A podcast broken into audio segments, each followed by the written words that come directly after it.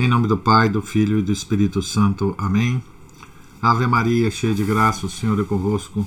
Bendita sois vós entre as mulheres, e bendito é o fruto do vosso ventre, Jesus.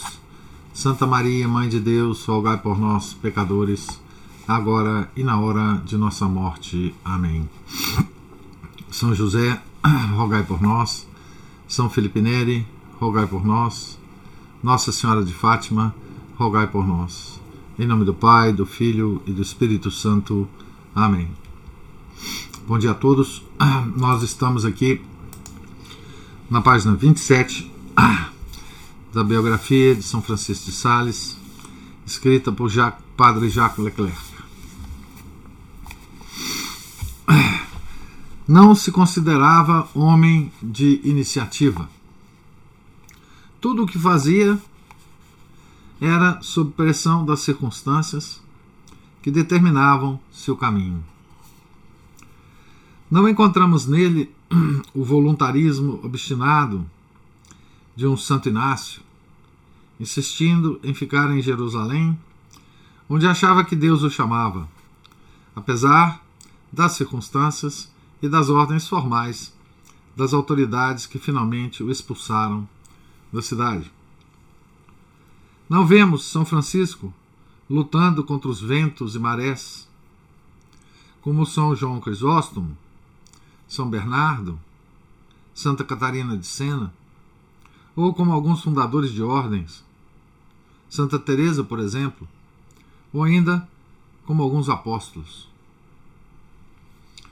Segue seu caminho tranquilamente, levado pela vida como um calmo e agradável rio, vendo a vontade divina no decurso dos acontecimentos.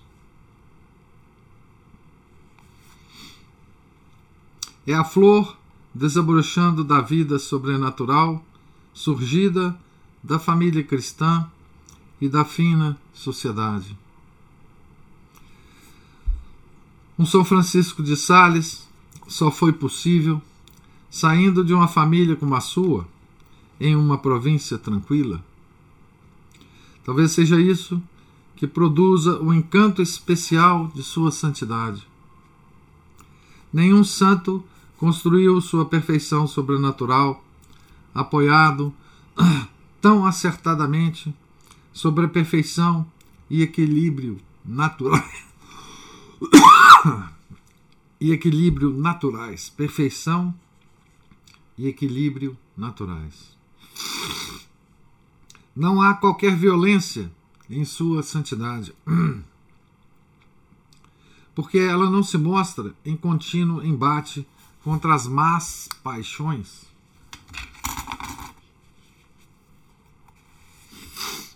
Ela não é mais que o florescimento de uma alma admiravelmente dócil ao sopro da graça divina.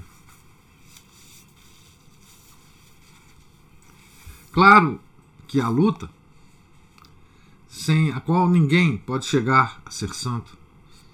Mas não é um corpo a corpo violento que se vê em tantos santos e que lhes arranca brados angustiantes, e sim suave pressão de uma vontade consciente e plena de autodomínio.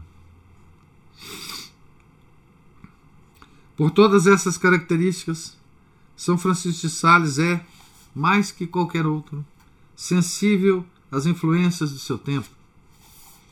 É, em seu século, um santo moderno,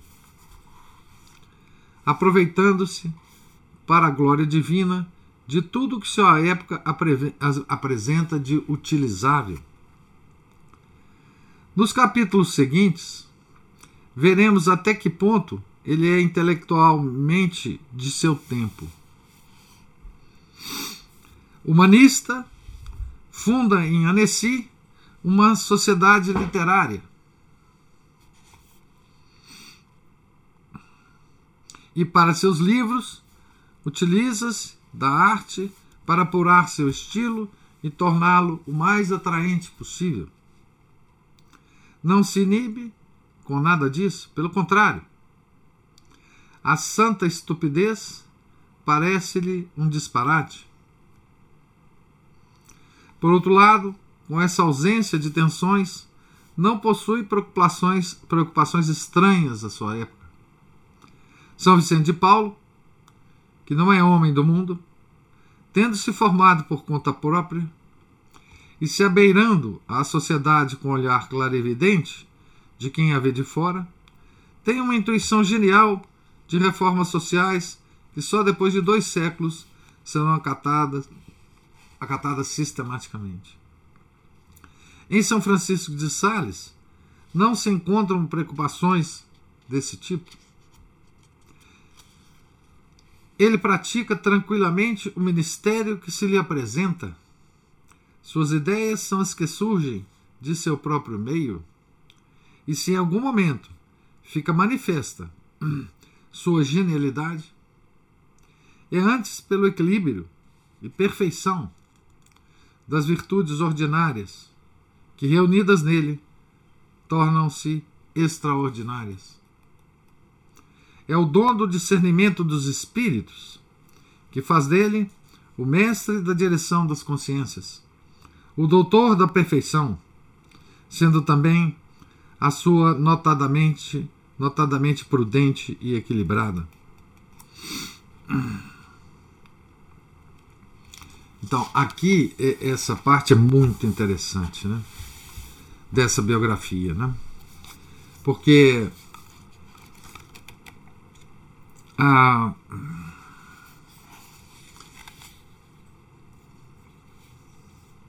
ele compara São Francisco de Sales com outros grandes santos, né? E doutores da igreja. Né? E ele extrai de São Francisco de Sales o que é próprio de São Francisco de Sales dentro do panteão de santos. Né? Então, é, aqui nesse trecho, ele compara São Francisco de Sales com São João Crisóstomo, São Bernardo, Santa Catarina de Sena, Santa Teresa, Santo Inácio de Loyola,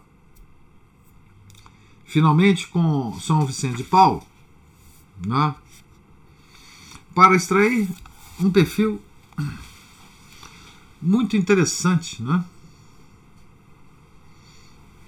que é, digamos assim, um santo sem, sem iniciativa. Né? Ele próprio não se considerava homem de iniciativa. um santo que está à mercê das circunstâncias e dos acontecimentos. O que a gente podia também. A gente podia expressar isso, né? Dizendo que São Francisco de Sales está à mercê das causas segundas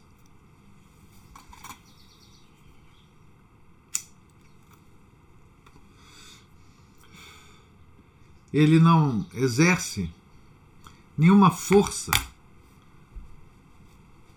contra as causas segundas, circunstâncias, acontecimentos, pessoas. Ele age respondendo a isso. Não é? Diz o nosso biógrafo, né? Tudo o que fazia era sob pressão das circunstâncias que determinavam seu caminho. E tudo feito tranquilamente. Né? Ele estava completamente inserido em seu em seu século, em seu mundo. Né? A, a Renascença foi uma época que se criaram então ah, clubes literários, né? E ele próprio cria um clube literário em Annecy. Ah, e outra, ele chama atenção aqui de uma coisa que a gente viu com detalhes na outra biografia que nós lemos, ele utiliza a arte literária, ele se preocupa em apurar o estilo para torná-lo atraente, atraente para o mundo que ele vivia. Não é? Ah, é, então, ele chama esse santo de santo moderno, no sentido da modernidade mesma, é, que nasceu é, na Renascença. É? é um santo que não luta especificamente contra os valores renascentistas. O que seria talvez de esperar de um santo renascentista. Né? Interessante, muito interessante essa, esse perfil, né? É... E aqui a gente termina dentro desse capítulo, né? O item que é o homem e seu meio. Então nesse nesse nesse capítulo que nós estamos é, lendo, essas poucas páginas que eu li, termina o, o, o tópico o homem e seu meio, quer dizer, da ideia da, da inserção de São Francisco é, em seu meio. Lembre-se, vamos lembrar aqui, né?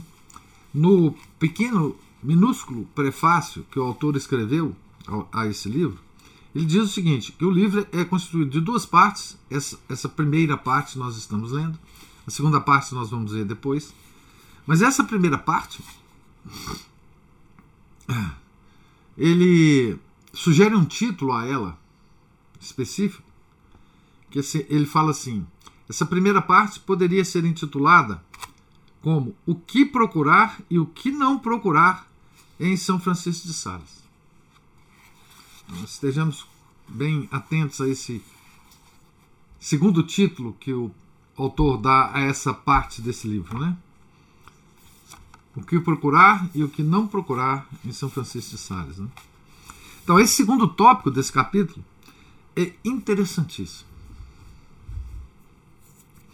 E chama a tendência psicológica. E vocês vão ver que uh, essa segunda parte, ela contém não só uma uma espécie de crítica geral de uma tendência que nasceu na Renascença. É, coloca o nosso santo dentro dessa tendência. É? Ah, mas ele faz uma crítica geral. Nós vamos entender essa crítica depois que a gente lê todo o, o essa parte, tá certo? Vamos lá então. Essa segunda parte se intitula A Tendência Psicológica.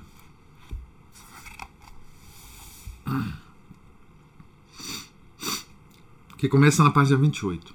Né? Ele começa. Um dos fatos mais consideráveis da história moderna é a orientação psicológica do pensamento ocidental depois do Renascimento.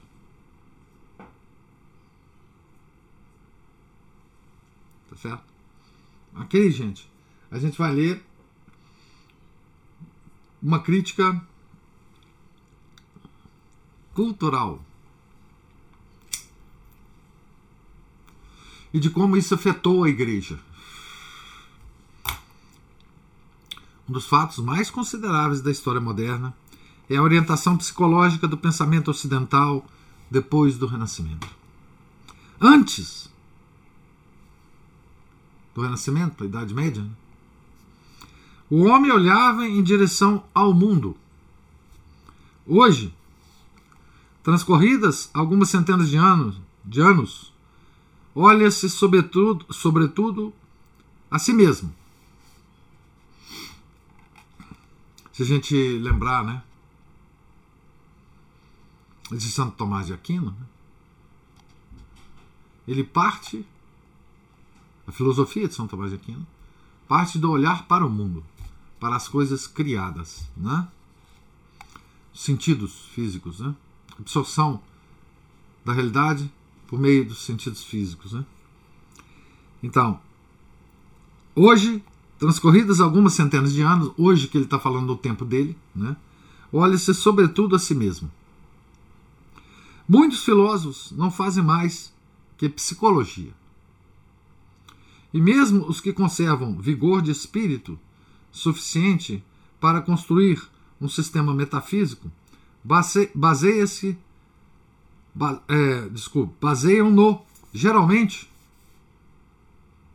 a exemplo de Descartes e Kant em dados psicológicos.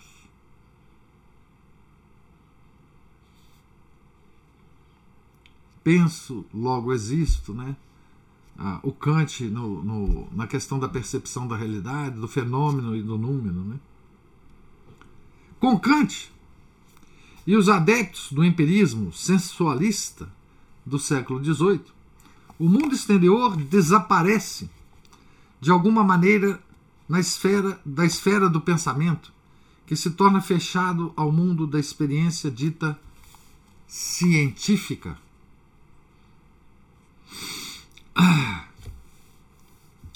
Os teólogos, sendo homens do seu tempo, participam dessa tendência do pensamento. A mesma orientação se encontra na teologia, cujo esforço mais significativo, depois do século XVI, concentra-se na moral, ou mais exatamente, na moral prática, casuística, ascética e mística ou seja, na aplicação dos conhecimentos da psicologia aos princípios da ação humana. Em matéria dogmática, o nascimento do molinismo pode ser considerado como um efeito da mesma corrente de ideias.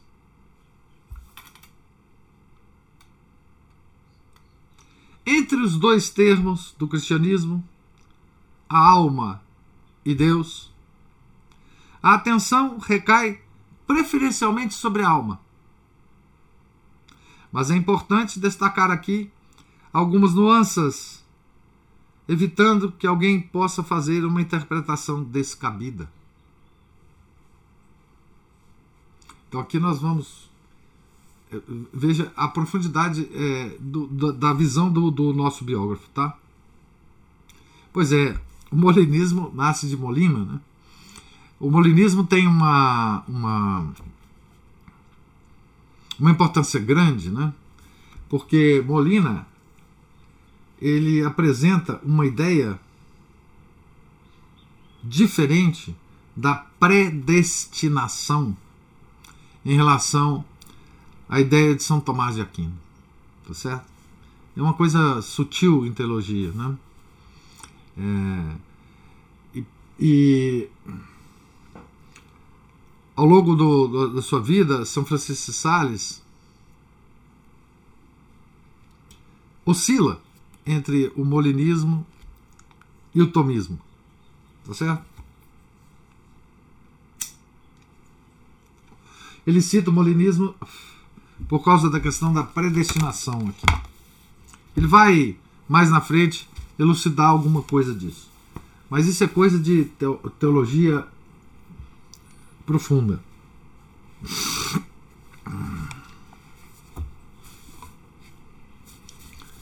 A chave da vida. Então, veja, os dois termos do cristianismo, né? Alma e Deus. Não? Tá certo? A chave da vida cristã é a união da alma com Deus, fundindo-se nele pelo desenvolvimento da vida da graça por meio da perfeita conformidade entre as vontades, vontade da alma e vontade de Deus. Essa essa união é o mais alto nível que o cristão pode aspirar, né? que a sua vontade seja a vontade de Deus, que ele mortifica a sua vontade entregando-a para Deus, né? Então, a chave da vida cristã é a união da alma com Deus, fundindo-se nele pelo desenvolvimento da vida da graça, por meio da perfeita conformidade entre as vontades. No entanto, a alma permanece distinta de Deus. Os dois termos subsistem: a alma e Deus. Nós não somos nem gnósticos, nem panteístas. Né? Entre os bons cristãos, existem aqueles que tendem espontaneamente para Deus, no sentido de que, no desenvolvimento de sua vida interior, a natureza ou a graça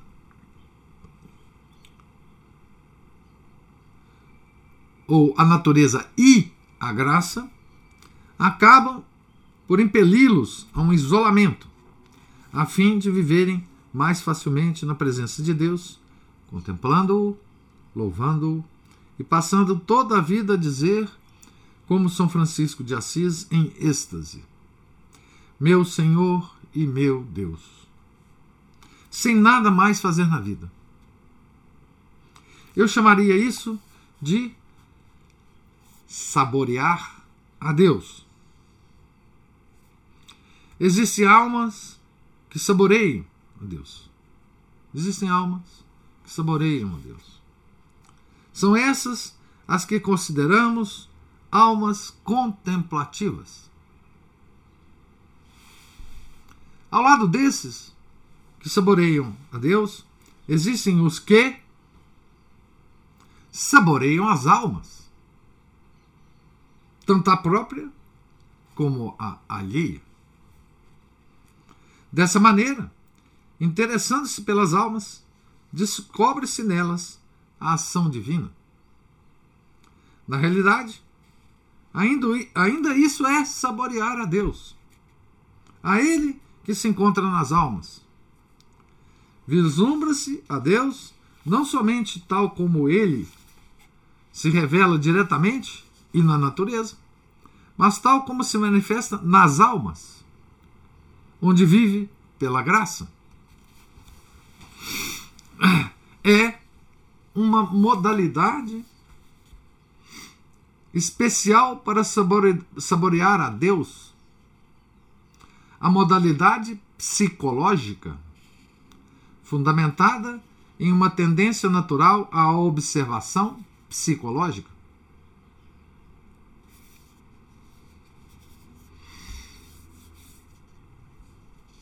Assim, tanto o saborear a Deus como o saborear as almas são uma e única coisa: saborear a Deus. E o gosto de Deus e o gosto pelas almas amoldam-se perfeitamente à vida ativa e à vida contemplativa.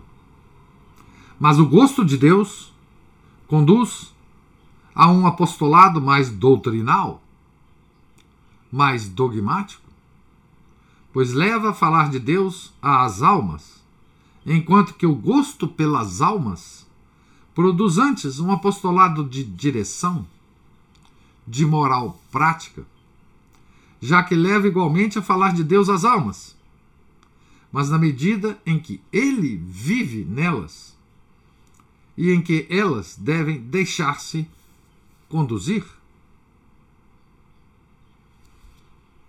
Que distinção extraordinária que o nosso nosso biógrafo faz, né? Dessas duas é, desses dois modos que os bons cristãos podem adotar, né? saborear a Deus e saborear e saborear as almas. E note, aqui dependendo da tendência que uma pessoa tem, que um bom cristão tem, que um santo tenha, é, ele vai desenvolver um apostolado diferente. Ou um apostolado doutrinal e dogmático, que é, é, afeta aqueles que saboreiam a Deus, ou um apostolado de direção espiritual, de moral prática, aqueles que ah, saboreiam as almas. Né?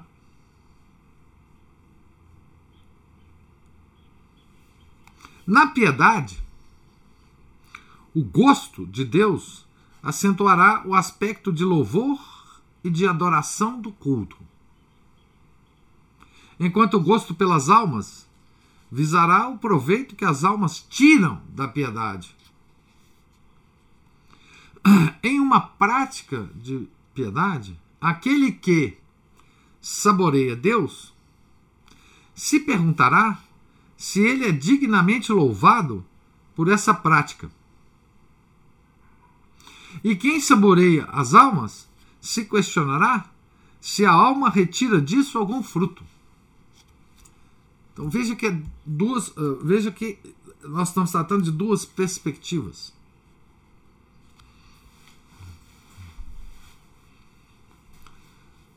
que, que, se, que se apresenta também na prática piedosa. Não é? Um se preocupando se essa prática piedosa está à altura de Deus, se ela louva suficientemente a Deus,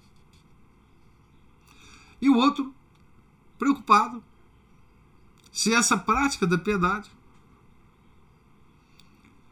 tem realmente um efeito positivo e até que ponto ele é positivo nas almas.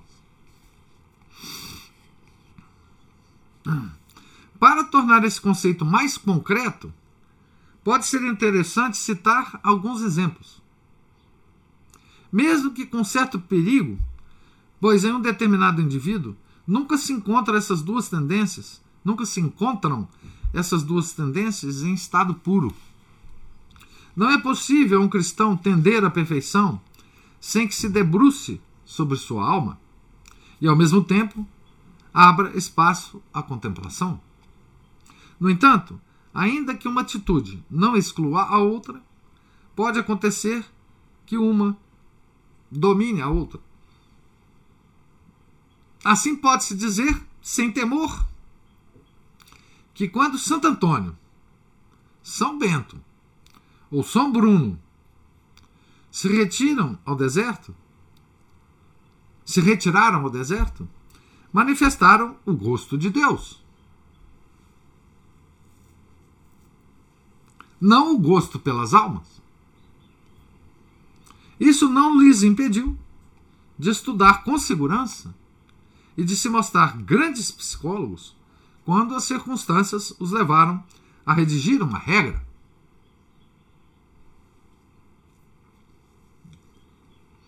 Olha a finura dessa análise, gente. É muito interessante isso aqui. Então, Santo Antônio, São Bento e São Bruno. Santos contemplativos. Gosto por Deus, né? Saborear a Deus.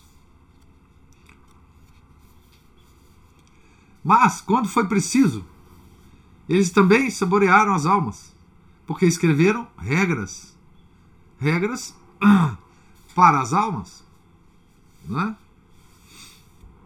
Mesmo assim, parece mais acerbado, de, ah, parece mais acertado dizer que apenas ocasionalmente se ocuparam das almas, não por gosto ou predileção, mas porque as circunstâncias conduziram a isso.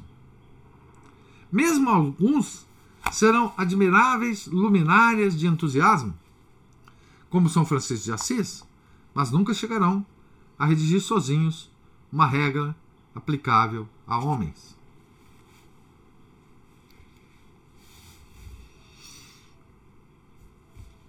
Então, esse é o primeiro texto desse, dessa segunda parte. Né? Vamos, vamos nos demorar aqui um pouquinho né? nessa ideia. É, que, é, que abre aqui, essa ideia, abre um mundo de, de perspectiva para nós. É, para analisarmos um dos mais interessantes, ele fala assim: um dos fatos mais consideráveis da história moderna. É a orientação psicológica do pensamento ocidental depois do Renascimento. Tá certo? Então, para mim, quando eu li isso, isso aqui é uma chave que eu não tinha na minha cabeça de compreensão. Não tinha.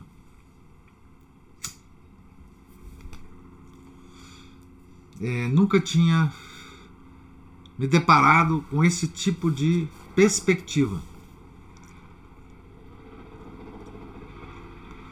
Histórica, psicológica, teológica. Para mim, isso é uma chave de entendimento novíssima aqui para mim. E que me parece é, a, a frase que mais me, me chamou atenção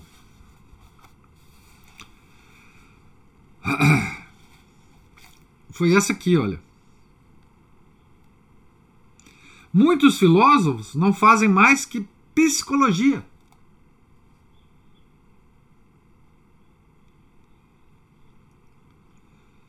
E mesmo os que conservam vigor de espírito suficiente para construir um sistema metafísico baseiam-no, geralmente, em dados psicológicos.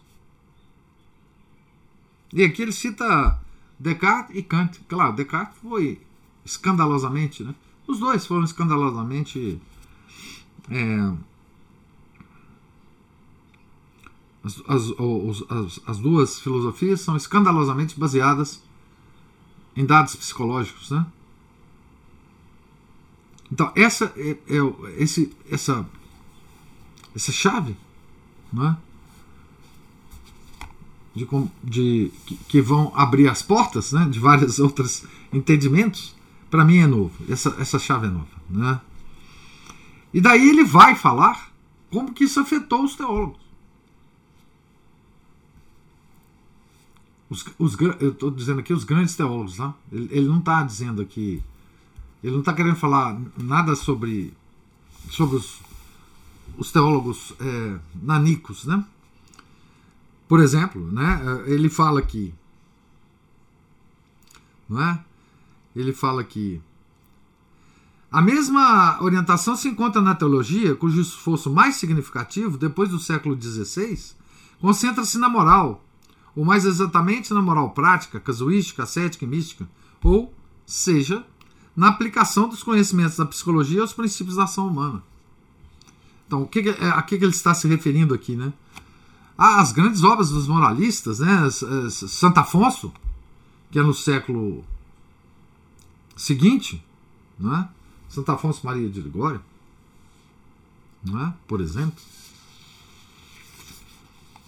Então, e agora, também nessa parte em que ele divide, né? Ele divide um caminho da ascensão a Deus, né? De, um, de uma alma, de um bom cristão em ascensão a Deus. Em, naquelas que saboreiam a Deus e aquelas que saboreiam as almas. Né? Então, essa, para mim, essa distinção aqui é luminosa. Luminosa. É, eu nunca esperaria encontrar um tipo de análise dessa na biografia de um santo. Não é? é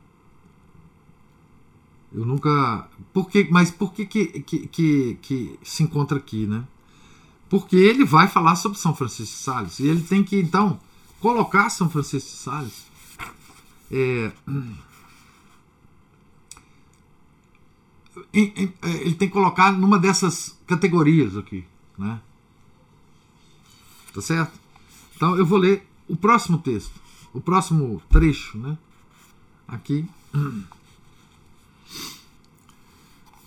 Vejamos agora as obras de São Francisco de Sales, especialmente os mais espontâneos de seus escritos, cartas, sermões ou conferências se pôde recolher. Salta aos olhos o psicólogo, o apaixonado pelas almas, o que perscruta as consciências, o gosto pelas almas. Nisso tudo se encaixa. Ocupa-se de cada pessoa, fazendo-a sentir-se feliz. Comprar-se em estudar seus movimentos, adentrando-se com desenvoltura nos menores detalhes. Isso não o impede de saborear a Deus e reconhecer as doçuras da vida interior. Sua alma sensível move-se facilmente diante do menor pensamento sobrenatural, enquanto que pouco se abala na presença de grandes problemas metafísicos ou dogmáticos.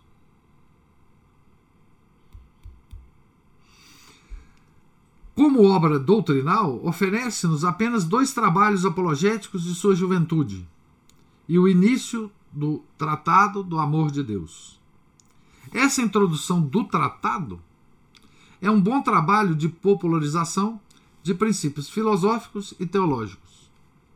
Realmente excepcional, porque São Francisco de Sales excedeu-se em fazer-se compreender, abordando as matérias mais abstratas com tantas imagens graciosas que se acaba efetivamente por imaginá-las. Mas não parece razoável pensar que o autor tenha dado algum passo na ciência teológica, pois seu papel de divulgador já lhe bastou. Algo diferente acontece quando aborda temas de psicologia aplicada. Nesse ponto, possui extraordinária habilidade revelando-se genial. Está em seu campo. Examina e penetra nos temas com tal profundidade que chega mais longe do que qualquer dos seus predecessores. Frente à doutrina pura, possui uma indiferença quase desconcertante. O exemplo que habitualmente se cita a esse respeito parece, no entanto, pouco convincente é o de sua recusa em tomar partido na disputa entre tomistas e molinistas. De novo, a questão dos, do, do Molino. Né? Solicitada sua intervenção, declara não compreender como os católicos podiam perder seu tempo discutindo futilidades, quando havia tantos hereges que converter. E se diz que teria aconselhado Paulo V a fazer calar as duas partes sem mesmo se preocupar em resolver a questão. Aqui a questão entre tomismo e molinismo foi uma questão entre teólogos muito muito aquecida. Foi uma briga entre teólogos ferrenha, né? Uma briga ferrenha. Ao ponto do, do Papa se envolver, enfim, né? para resolver a questão. O, o conselho do São Francisco de Sales a Paulo V foi o seguinte: olha, faça, uh, faça calar as duas tendências aí e vamos, e vamos para frente, né? É, essa história né, que fala que se conta do, do São Francisco de Sales. Não é um, um episódio verossímil, considerando que essa atitude de São Francisco não seria condizente com a igreja, que não pode se desinteressar de questões dogmáticas? Um exemplo mais próprio parece ser sua atitude perante o protestantismo. Na pauta aqui, adorei.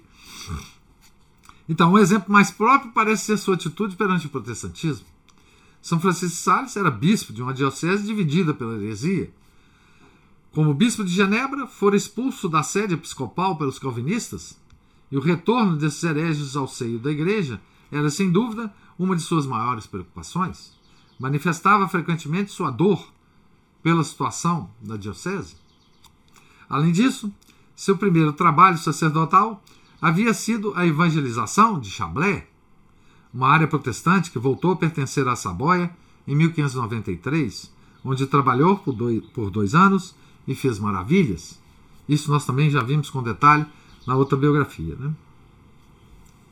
Além disso, seu primeiro trabalho sacerdotal havia sido. A... Não, já, já li, acabei de ler. Sendo assim, podemos concluir que sua obra episcopal seria dedicada, antes de tudo, à conversão dos hereges. Estando Genebra fechada à pregação católica, seu bispo tentará penetrar aí pelos seus pelos escritos, como fez em Chablé, onde inundou de folhetos, a partir dos quais se pôde posteriormente compor o livro A Controvérsia Católica. Contempla contemporâneo de Bellarmino, cujos escritos formam o inabalável reduto intelectual do catolicismo naquele século, São Francisco colocará todos os esforços em associar sua pena à do ilustre jesuíta. Ele tinha relações com São Roberto, né? Tendo gosto e talento para a escrita, consagrará um e outro a defender a fé dos ataques da heresia. Porém, na prática, o que fez ele de tudo isso? Absolutamente nada. Parece mesmo que sequer tenha pensado nisso seriamente. Pregou sobre quaresmas e adventos em todas as cidades do sudeste da França. Dirigiu religiosas e senhoras piedosas Trabalhou incansavelmente para estimular e aperfeiçoar a devoção dos católicos. O apostolado da doutrina, aquele que fica, que fica circunscrito às ideias, que não age diretamente na vontade, que não compreende a direção das almas, que não corresponde ao gosto pelas almas, esse apostolado eh, não lhe diz respeito.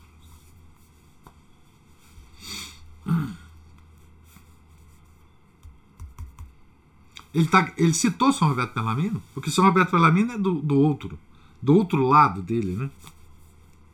Tá certo? Ah. Na juventude, escreveu dois volumes de apologética, mas era em meio a uma missão de apostolado prático e direto, em vista de alcançar a pequena população de Chablé. E o fato de que essa atividade missionária tenha se extinguido, apesar de todas as circunstâncias em meio às quais a desenvolveu, é um dos traços negativos mais notáveis de sua fisionomia. O saborear as almas, o gosto dominante por elas, o amor em tomar contato e penetrar o mais íntimo de cada pessoa, torna São Francisco extremamente representativo da tendência psicológica que domina o pensamento ocidental após a Renascença. Está em plena conformidade com o seu tempo e acredito que, para bem compreendê-lo, deve-se considerá-lo assim.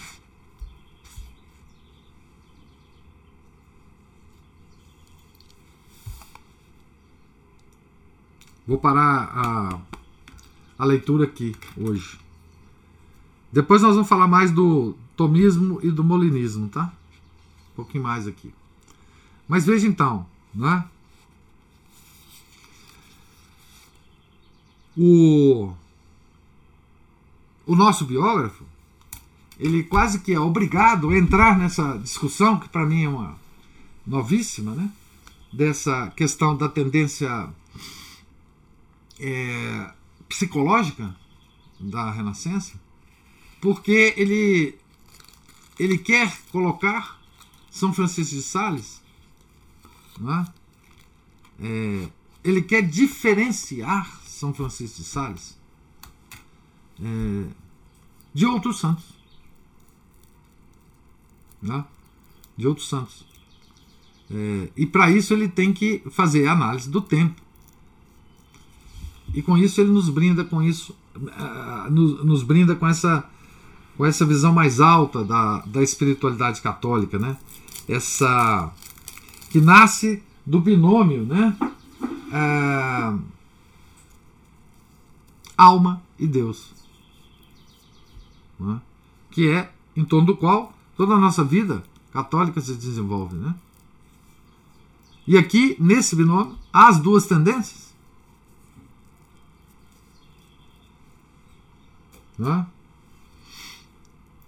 A tendência a Deus, a saborear Deus, a Deus, e a tendência a saborear as almas. Duas tendências de santidade, mas duas tendências diferentes. Né? É, nós vamos ainda tirar dessa, dessa parte aqui coisas, coisas impressionantes. Vocês verão na, na, nossa, na nossa leitura aqui. Coisas saborosíssimas para, o nosso conhecimento aqui, né? Tá certo? Então paro por aqui e pergunto se há alguma. Deixa eu fazer o último. O último. Última observação. Quando ele fala, quando o padre Jacques Leclerc fala sobre tendência psicológica, não pensem vocês, não liguem essa palavra ao que ela significa hoje. Psicologia é aquele aquele alto conceito de psicologia que o estudo da alma, né? Tá certo?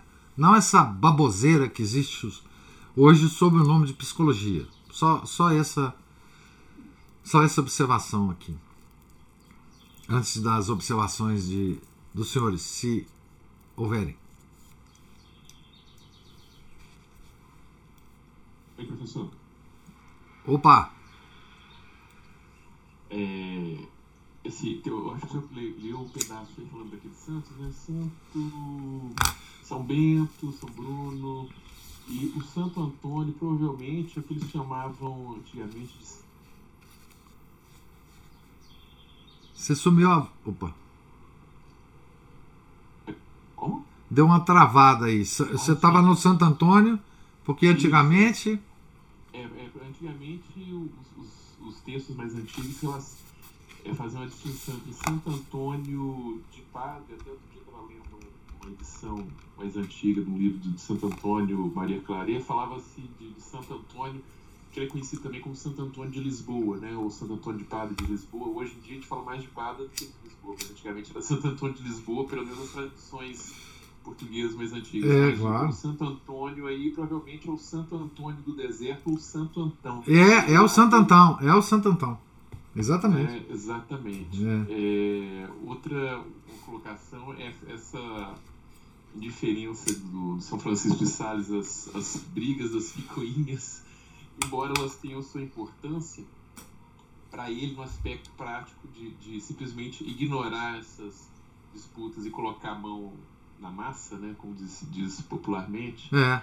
É, colocar, é, trabalhar as almas das pessoas, né, é, é, retomar, reconquistar o, o espaço perdido para né, as heresias no sentido de simplesmente pegar aquela doutrina já consagrada e aplicar nas aulas, que você, não é uma coisa assim tão sutil, tão complexa, embora tenha é aquela coisa do, do, de dosar, de escolher o medicamento certo e fazer a dose correta da coisa. Né? Uhum. E que aí eu vejo, por exemplo, essa, essa antiga, esse antigo modo de, de ver aí a teologia e filosofia como se fosse né, o, o, criar as espécies nas estufas, nas floriculturas, e nessa parte, nessa nova parte pós-século XVI, de transplantar essas, essas plantas para um jardim. Quem já fez algum trabalho de paisagismo, de jardinagem, mais ou menos vai entender o que é isso. As duas fases, exato.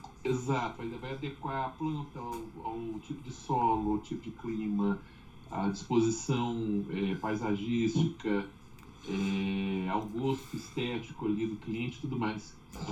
Não importando então, com a cultura da planta em si, né? com as várias espécies, as, os cruzamentos das espécies, etc, etc. Isso, e, e, como colocar aquilo ali e formar um jardim bonito, o jardim é. da alma das pessoas, né? Isso, isso. E, e muitas vezes a gente, na hora que falou dessa, dessa parte, a gente pensou assim, é aquela...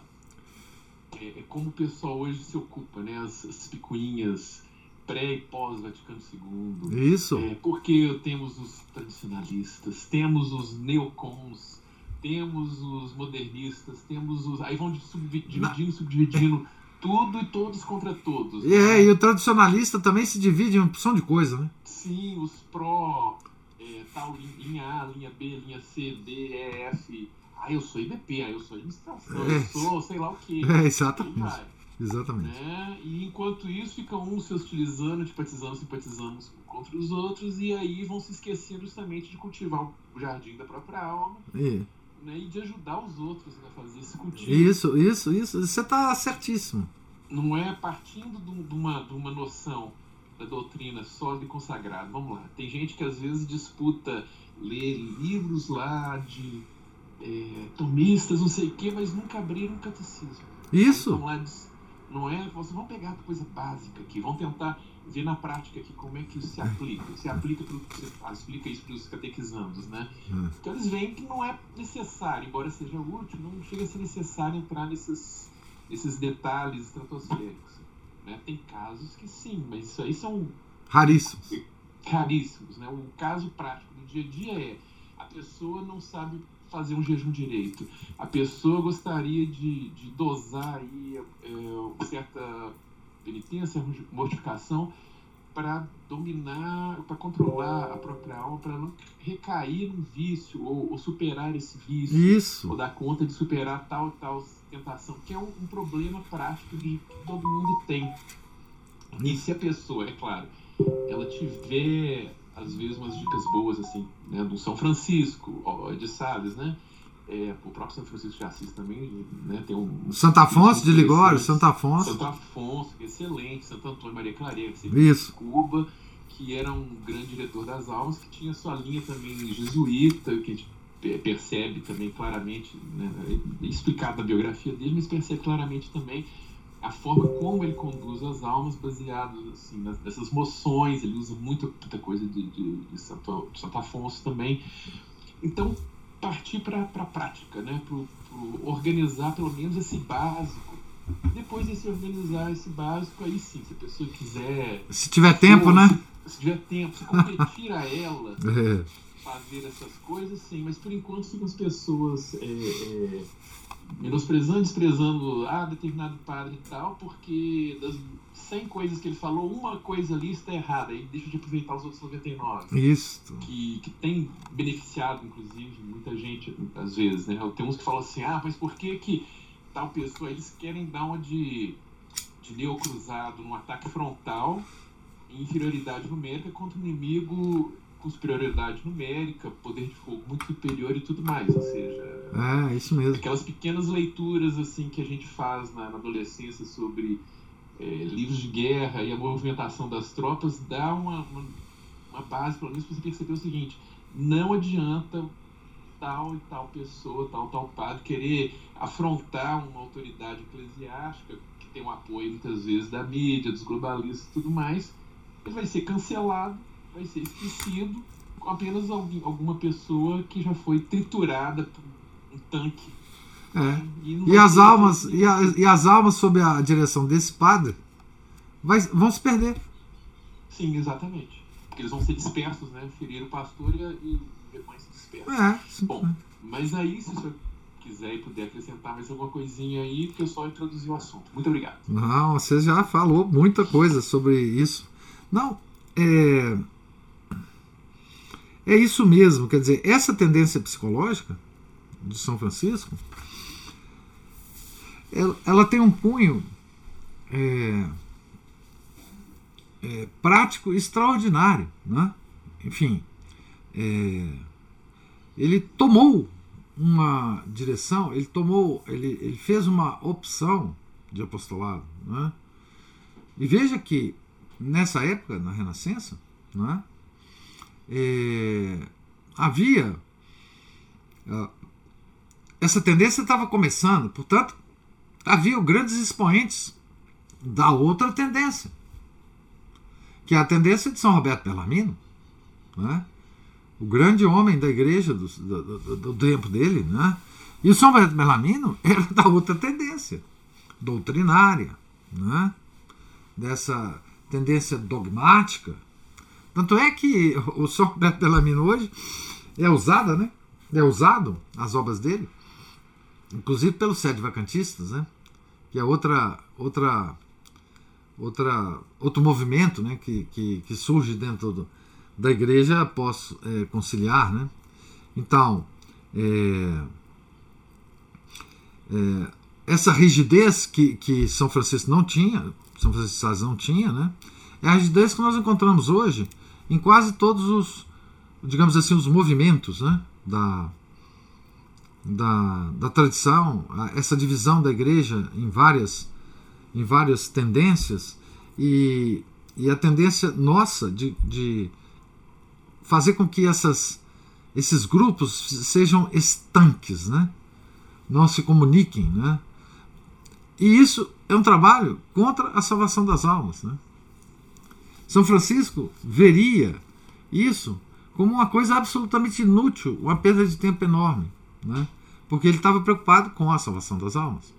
E você, quando você estava quando você estava comentando sobre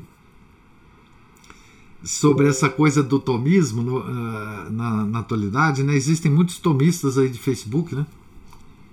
Eu estava lembrando.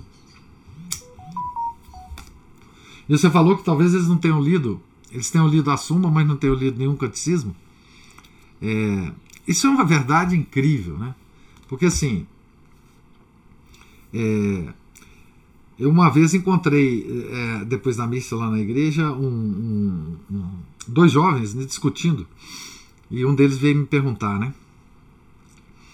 É, um estava defendendo que todo católico tem obrigação de ler e analisar profundamente as escrituras.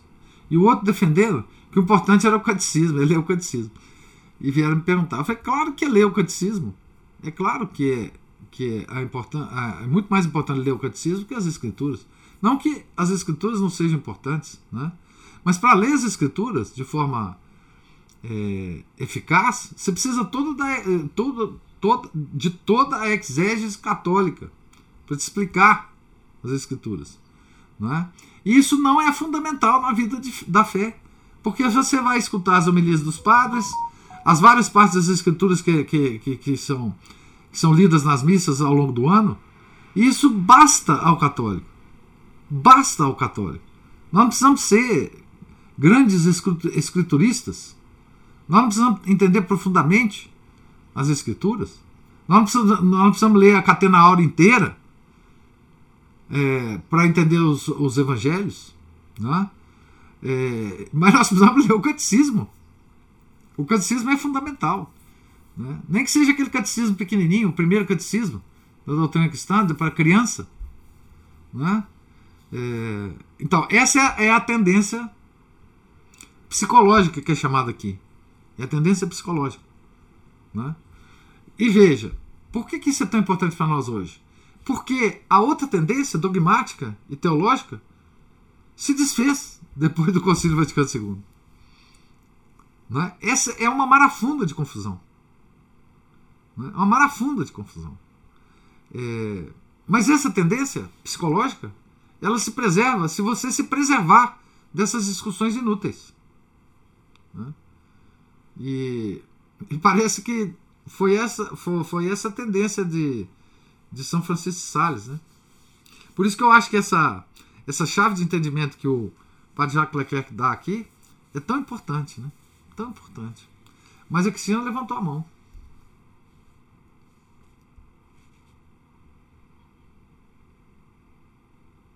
Oi, professor. Opa! Estou é, aqui é, bem atenta a, essa, a esse entendimento dele de que a, toda a filosofia e a metafísica renascentista, ela tem, a palavra me escapa aí, não lembro qual que ele utilizou, se é o caráter, ou o princípio, ou uma tendência é, psico, psicológica, né? Não é mais do que psicologia. Ele diz, a filosofia não é mais que psicologia, né? Pois é, e aí essa, é, essa última fala do senhor veio de encontro com, assim, não que eu, eu não a formulei, mas eu fiquei com essa, essa impressão de que é, toda a filosofia, que ela está impregnada em nós. Eu acho assim, é, nós não conseguimos é, falar com domínio do nominalismo, nem entender exatamente é, onde que os universais ou, ou a, o distanciamento da, da, do conhecimento é, de que existem os princípios universais que determinam né, a natureza da, das nossas das coisas. A existência mas, real dos universais, né? É, é, mas nós estamos impregnados dessa, dessa, dessa, é, dessa psicologia. Agora eu vou ficar falando psicologia. dessa metafísica que é psicologia, não é?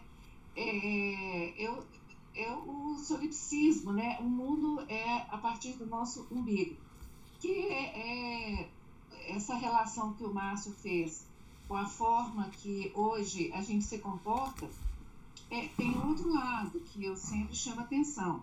A nossa formação é, é muito ruim e a confusão é muito grande. Então, muitas vezes essas discussões elas também estão um pouco por aí, uma busca de compreensão, não é?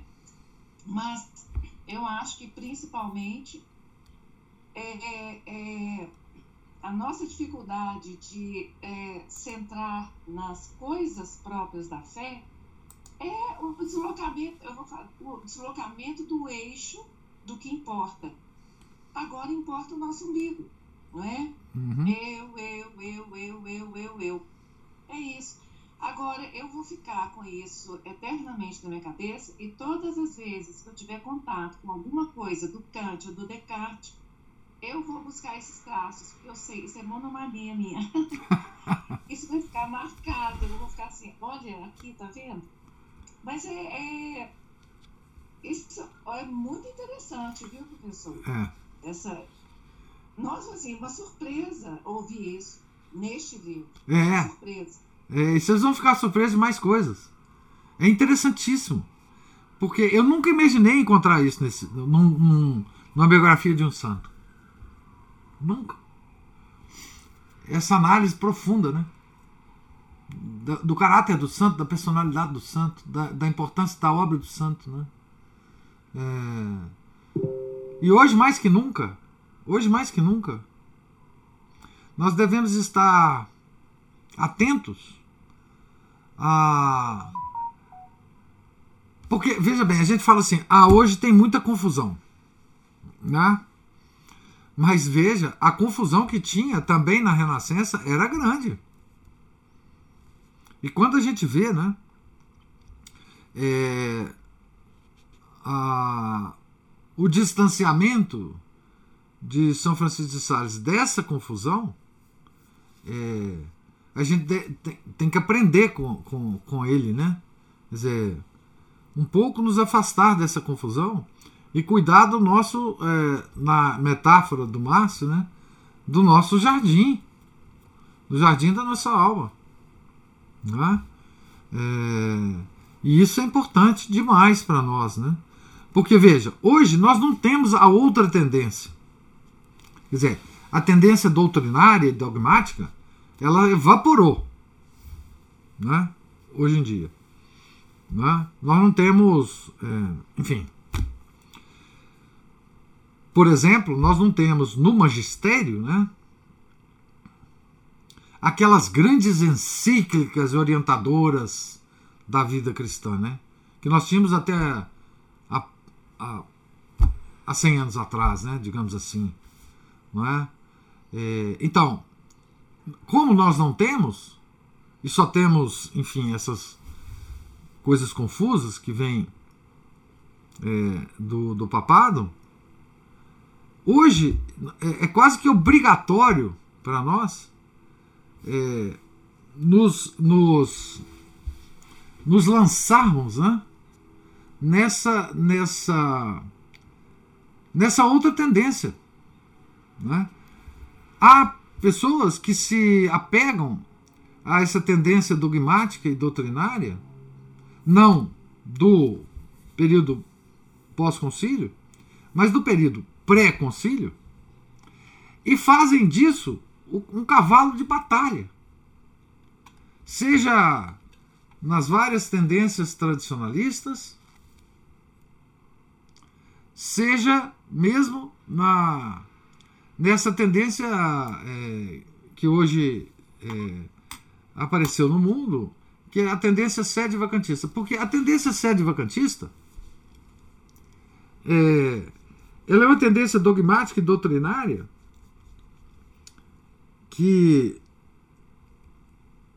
que só muito pouco se preocupa com a, as almas. Ela se preocupa muito mais com a doutrina. Escolher a doutrina correta e daí você tem uma vida espiritual. Né? Quem estiver fora do sede vacantismo, por exemplo, estou dando um exemplo, não tem salvação.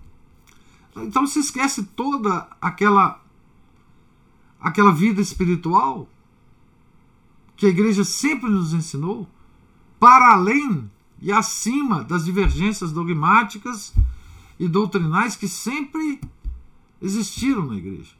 Essas não são para nós, pobres fiéis, né? na nossa vida prática espiritual.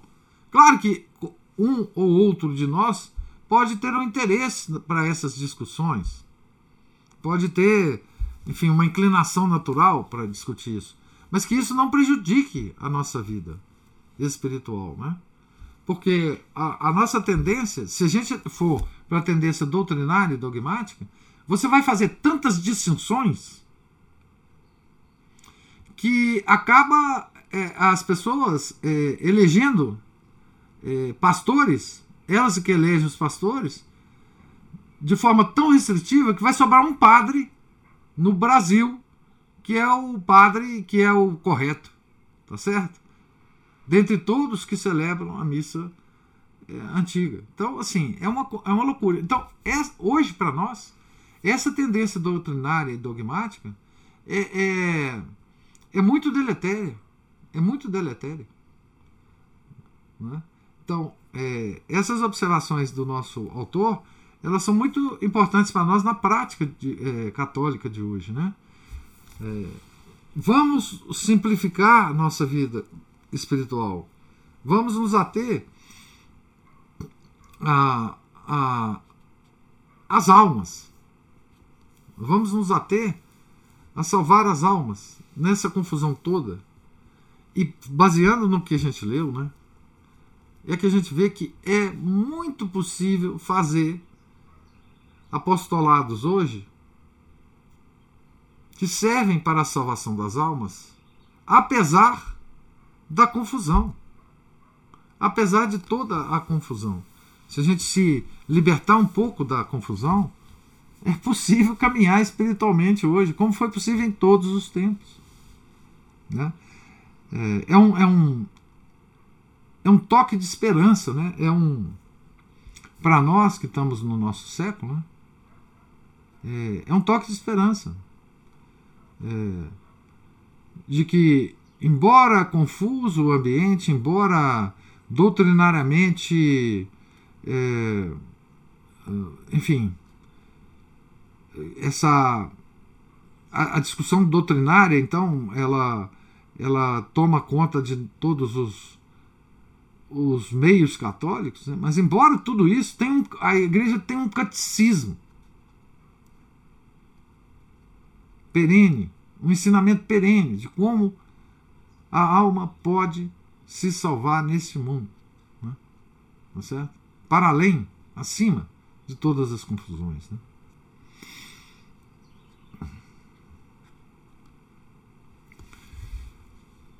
Mas é isso, meus caros. Mais alguma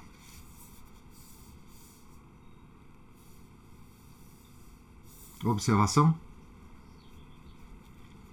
Então, nós estamos aqui na página 33. Nós ainda vamos saborear demais esse nosso biógrafo, tá certo? É, e a sua análise do nosso santo da vez, tá certo?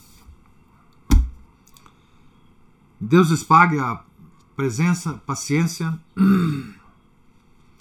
É, fiquem todos com Deus, tenham uma, um santo dia, um santo final de semana. Certo? Em nome do Pai, do Filho e do Espírito Santo. Amém. Ave Maria, cheia de graça, o Senhor é convosco. Bendita sois vós entre as mulheres, e bendito é o fruto do vosso ventre, Jesus. Santa Maria, Mãe de Deus, rogai por nós, pecadores, agora e na hora de nossa morte. Amém. São José, rogai por nós. São Felipe Neri, rogai por nós. São Francisco de Sales, rogai por nós. Nossa Senhora de Fátima, rogai por nós. Em nome do Pai, do Filho e do Espírito Santo. Amém.